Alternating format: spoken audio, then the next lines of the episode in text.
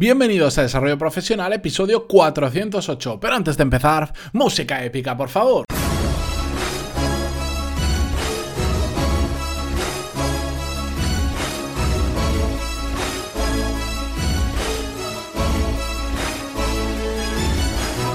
Muy buenos días a todos y bienvenidos a Desarrollo Profesional, el podcast donde hablamos sobre todas las técnicas, habilidades, estrategias y trucos necesarios para mejorar cada día en nuestro trabajo. Hoy martes quiero traeros el caso de un oyente que me envió, creo que fue la semana pasada o la anterior, hace muy poco, y que quiero compartirlo con vosotros. Le he perdido permiso y me lo ha dado, eso sí, he cambiado, he borrado algunas cositas y he cambiado su nombre simplemente porque me pedía que fuera anónimo por si caso, pero es un caso muy interesante que os voy a leer el email entero que, me hizo llegar y os voy a comentar las reflexiones y conclusiones a las que llegamos después de intercambiarnos eh, algunos emails. Igual va a ser un poco largo, pero es que refleja muy bien el email que me envió la situación de insatisfacción laboral en la que se encuentra. Así que me gustaría leerlo tal cual me lo envió, salvo cambiando esos pequeños datos para el anonimato.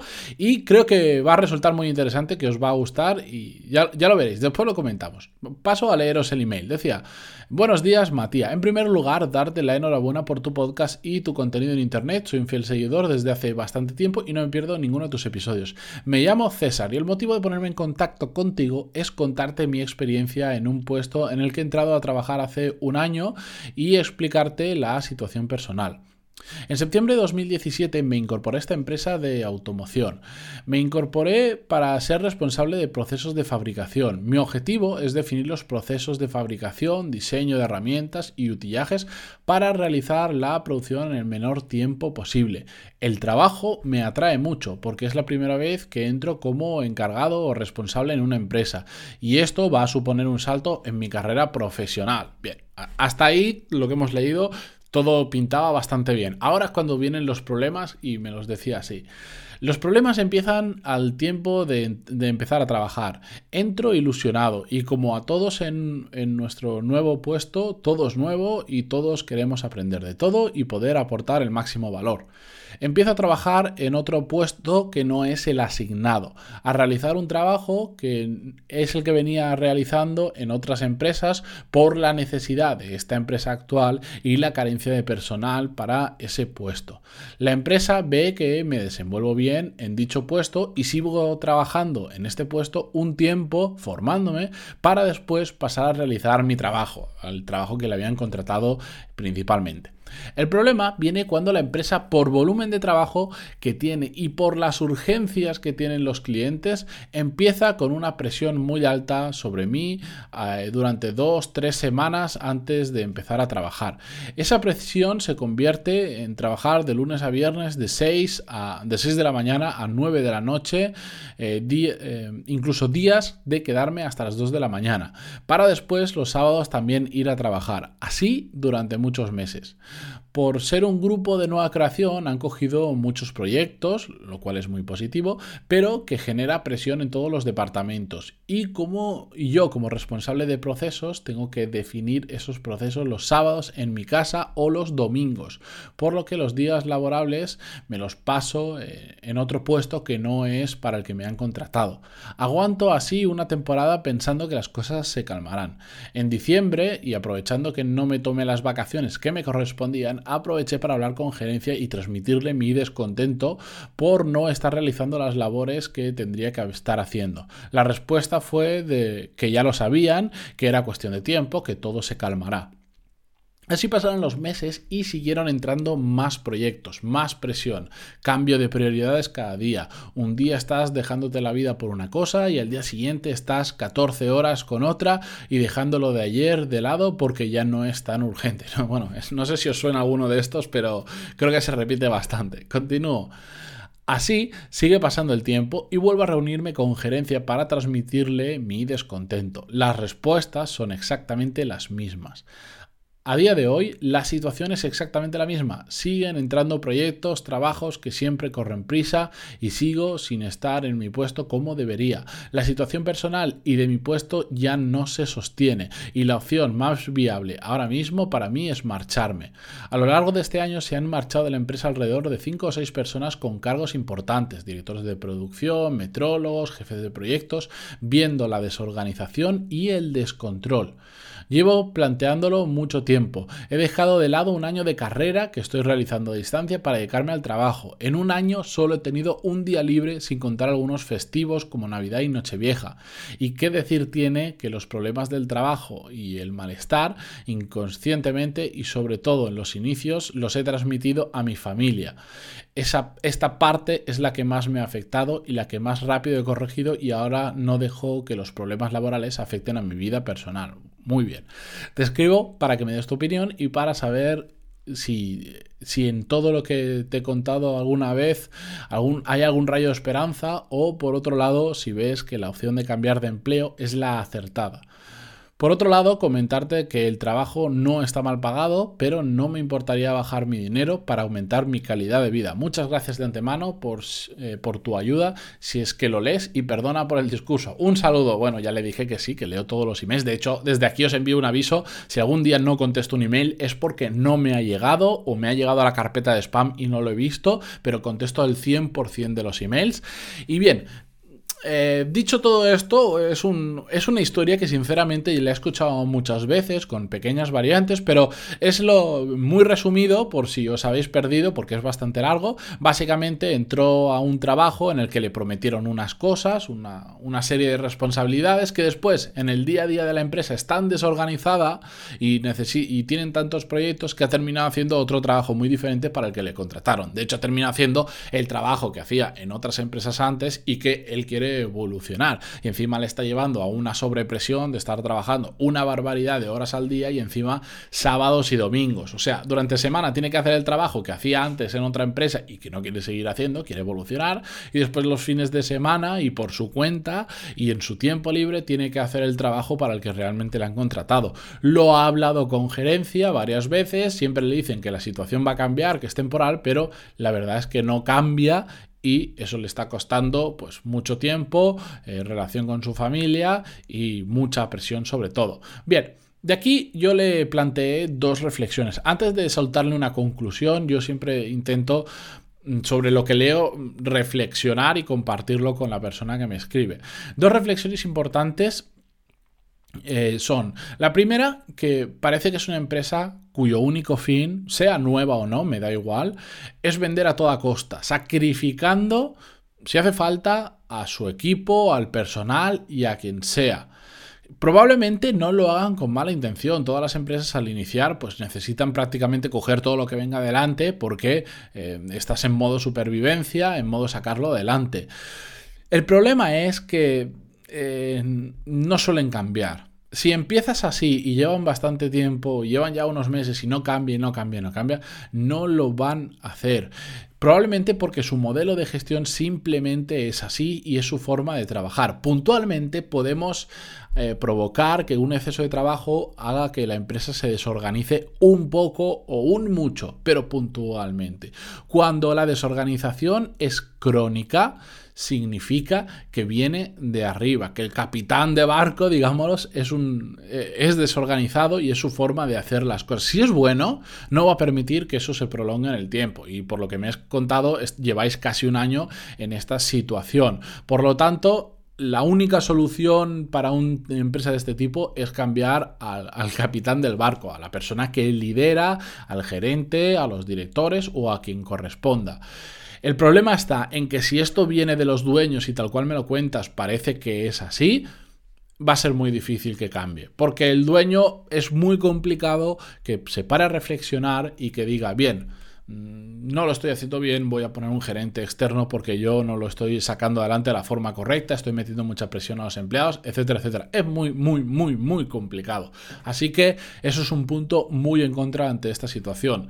Después, otra, otra cosa que me decía César, a pesar de todo lo que sufría y tal, me decía al final, bueno, lo bueno es que estaba bien pagado. Entonces, pues claro, a veces yo lo entiendo, hay muchas veces que podemos cometer sacrificios a cambio de buenos ingresos. Pero ¿qué es bien pagado? Yo le hice como reflexión, sin darle una conclusión, primero, eh, ¿qué es bien pagado? Le dije, venga, voy a, voy a hacer un supuesto que cobras 3.000 eh, euros netos al mes. Si me dices que es bien pagado, aquí depende mucho el baremo de la persona, de los gastos que tengáis cada uno con vuestra familia, pero eh, le, le hice una suposición, 3.000 euros netos al mes. Genial. Eso si hacéis un poco los cálculos con el email que os he leído, si, eh, calculáis las horas que trabaja a la semana y al mes, eh, son aproximadamente unas 300 horas al mes, le sale que está ingresando netos 10 euros la hora. Claro, igual el monto final puede ser una cantidad que para él sea alta respecto a lo que venía cobrando antes, pero 10 euros la hora no es cobrar mucho dinero, sobre todo por eh, lo que estás dejando de lado. Pero no me voy a meter todavía ahí, después en las conclusiones lo vemos. Después, bueno, nos intercambiamos varios emails y me dijo, no, no, si no gano ese dinero, gano menos, gano 2.000 euros netos al mes. Pues resulta que no llega ni a 7 euros la hora Ojo, Ojo, hay muchos trabajos donde se gana bastante más de 7 euros la hora sin necesidad de estar sufriendo pues esa presión, de estar con... que ha dicho que no se ha tomado ni un día de vacaciones excepto Navidad y Nochevieja en un año trabajando 12, 14 horas al día, incluidos algunos sábados y domingos. Es una barbaridad. Como conclusiones, después de estos pequeños, de estas pequeñas reflexiones, al final yo empiezo diciéndole, ¿cuánto vale tu tiempo libre? Porque si tú dices, vale, al final si yo ingreso 2.000 euros netos al mes, para mí es una cantidad razonable, es una cantidad grande, lo que sea, pero ¿realmente merece la pena por 7 euros la hora? 7 euros la hora. ¿No eres capaz de conseguir un trabajo donde ganes más de 7 euros la hora? Te lo aseguro que sí, porque 7 euros la hora es un precio hora extremadamente bajo. ¿Qué pasa? Que como él hace muchas horas, al final pues ingresa esa cantidad. Pero puntualmente, si, entramos en un trabajo donde ganamos una cantidad que para nosotros es muy grande, y vuelvo a repetirlo, esto ya depende de cada una. Hay personas que con 2.000 euros no pueden vivir y personas que con 2.000 euros pueden hacer muchas cosas a lo largo de un mes. Ya depende de cada una. Hay gente que gana 200.000 euros al mes y, y al final tiene, sigue teniendo deudas. Eso ya depende de cada uno. Pero eh, trabajar durante un tiempo en una empresa que nos da una fuente de ingresos muy alta respecto a lo que venimos eh, acostumbrados, bueno, pues puede estar bien porque nos puede ayudar a ahorrar, nos puede ayudar a conseguir la cantidad de dinero que necesitamos para saldar deudas o para mm, comprar algo que necesitamos, lo que sea. ¿De acuerdo? Temporalmente está bien, pero un año bajo esa presión y encima por esa cantidad de dinero, no, a mí no me salen las cuentas, sobre todo por el coste de oportunidad que hay de que podría estar haciendo otra cosa y también por el coste de oportunidad de la familia y de la vida social. Al final, trabajar con ese nivel de presión es malo para su salud, para la vida familiar y para su vida social. Unos meses puede ser, unas semanas, por supuesto que puede ser, y todos lo aguantamos y nos vamos acostumbrando más de un año con, con, ese nivel de presión va a ser muy complicado, sobre todo porque al final tu productividad baja, como él decía, en el trabajo ya tengo malestar y al final, ¿cómo te vas a casa después de 12 o de 14 horas trabajando? ¿Cómo te vas? Pues te vas quemado y no tienes ganas de hacer absolutamente nada. Y eso que temporalmente puede no afectarte, después te das cuenta de que cuando antes quedabas con amigos o te ibas con tu pareja a pasear, a dar una vuelta, a cenar por ahí, ahora ya no quieres porque estás cansado y simplemente quieres tumbarte a dormir y que sea un nuevo día y empezar de nuevo. Bueno, pues eso con el tiempo termina pasando y os lo digo por experiencia propia. Mi conclusión final que le pude dar a César es huye de la empresa, huye, corre como Forrest Gump lo más lejos que pueda. Porque al final, con la experiencia que tiene, y de hecho, como yo conozco su perfil de verdad, he visto su perfil de LinkedIn, está muy especializado en ese tema, no le va a costar encontrar eh, otro trabajo igual o mejor. Pueden ser unas semanas, pueden ser unos meses, incluso lo puede hacer mientras está trabajando. Tiene que bajar un poquito el ritmo, dedicarle unas horas al día, pero lo va a encontrar. Y va a encontrar un trabajo seguro que va a tener la misma o mayor remuneración y, y que no le va a suponer dejarse la vida en ello, porque además eh, es una persona que tiene actitud, que tiene una capacidad de sacrificio brutal y que encima solo leyendo el email se nota, igual yo lo he leído muy rápido, pero cuando lo leéis con tranquilidad, se nota que le gusta lo que hace.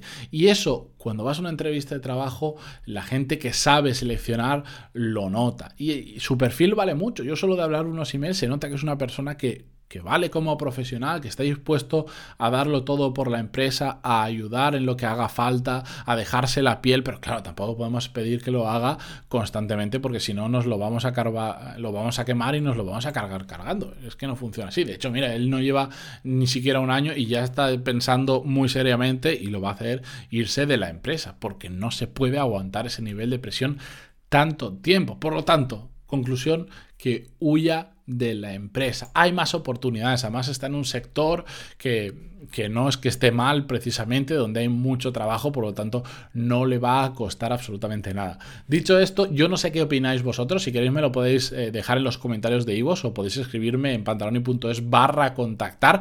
Quería traer este caso porque creo que representa muy bien lo que muchos sufren y hemos sufrido a lo largo de trabajar en algunas empresas en las que te dejas el alma creyendo que la situación va a cambiar, das tu das todo tu apoyo por un momento puntual, pero resulta que de ser un momento puntual pasa a ser la tónica del día a día y al final no cambia absolutamente nada. Dicho esto, espero que os haya servido este caso, este ejemplo de un oyente. Si queréis enviarme vuestro caso y, que os pueda ayudar dentro de la medida de lo posible, como entenderéis con todos estos datos, yo puedo hacer una reflexionar, puedo daros unas conclusiones, pero yo no puedo hacer el cambio que lo tenéis que hacer vosotros. Pero me encanta conocer vuestras historias, me encanta aportar mi granito de arena dentro de todo lo posible. Así que también me lo podéis enviar en pantaloni.es barra contactar y encantadísimo de con vosotros, de estudiarlos y de, y de ayudaros. Dicho esto, volvemos mañana con un nuevo episodio. Mañana, por cierto, tenemos una entrevista que me apetecía mucho, que llevo detrás de, del entrevistado bastante tiempo para poder coincidir en horarios y tal, pero que va a ser muy interesante porque vamos a hablar de Product Management,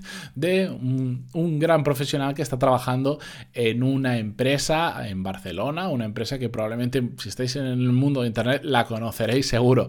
Dicho esto, os dejo hasta mañana. Muchísimas gracias por estar ahí por vuestras valoraciones de 5 estrellas en iTunes y vuestros me gusta y comentarios en iVoox. Adiós.